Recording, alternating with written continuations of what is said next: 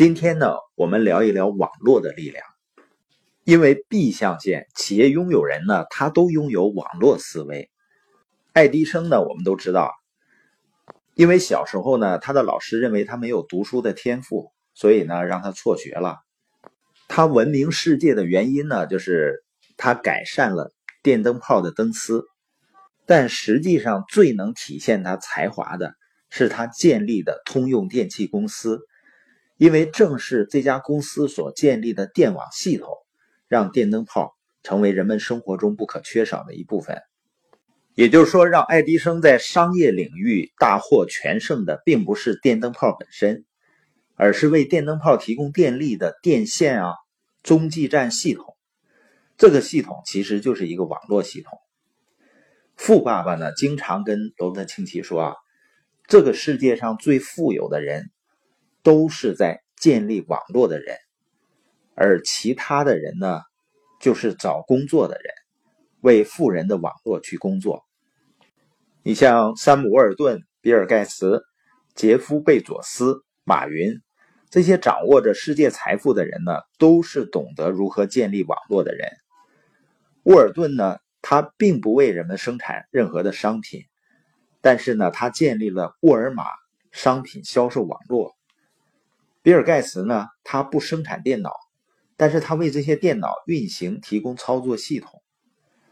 杰夫·贝佐斯也不出版书，但是他通过互联网上创办的亚马逊公司，对图书进行发行和销售。马云呢也没有生产什么产品，但是呢他建立了一个强大的电商平台网络系统，每年呢卖掉了数以万亿计的商品。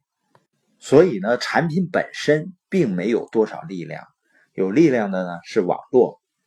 如果你想变得富有呢，最佳的途径就是建立一个可靠的并能不断壮大的网络。当然呢，我们大多数可能永远无法成为像爱迪生啊、沃尔顿啊、马云啊这样的开创者，但是呢，普通的人可以通过合作经营。去建立自己的网络，所以你要寻找的呢，不仅仅是工作的机会，要寻找的建立自己网络的机会。一旦我们把网络建立起来，你就不用一辈子为别人建立的网络去工作了。以太网的创始人梅特卡夫呢，他提出了梅特卡夫定律，也就是说，网络的经济价值相当于网络中用户数的平方。简单来说呢，就是说，随着用户的增加，网络的价值会呈几何级数增长。比如说，一个电话网络，如果整个网络中只有一台电话，那就没有任何用处的。那你有了这个电话，你打给谁呢？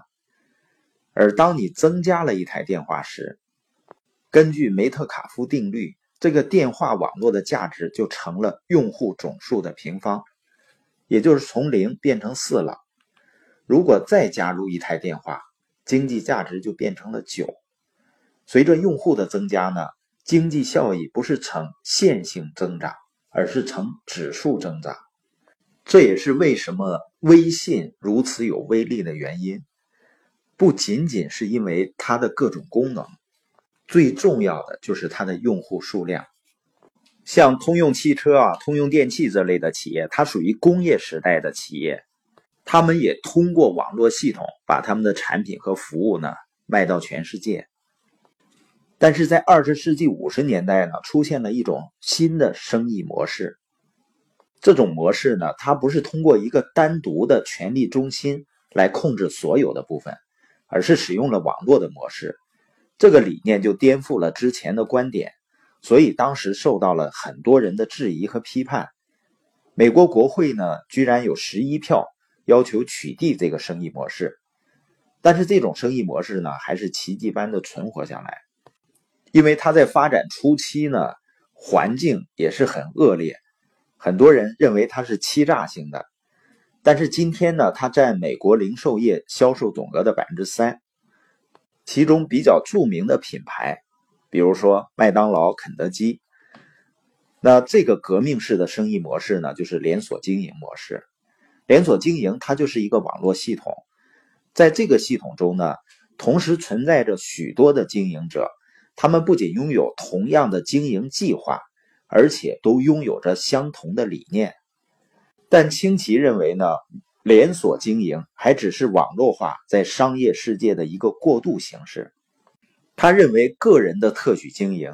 也就是合作经营的方式呢，它不像连锁经营的模式，你只能成为一个连锁店的经营者。像麦当劳的加盟商，你是整个网络的一部分，但是你不拥有网络本身，只能管自己这一家店。而与此不同的是呢，个人特许经营的经营者呢，你不仅是网络的一部分，你还能够建立和拥有自己的网络。这样呢，就能够起到巨大的财务杠杆作用。所以，真正的信息时代的生意模式呢，关心的不再是原材料啊、厂房啊、员工啊，而是纯粹的信息的传递。所以呢，你选择一家供应商去合作，你的重点呢，也不是展示和推销产品，重点呢是传递信息、讲故事和建立网络。建立一个由经营者和消费者组成的网络，才会使你的经济价值大幅度的提升。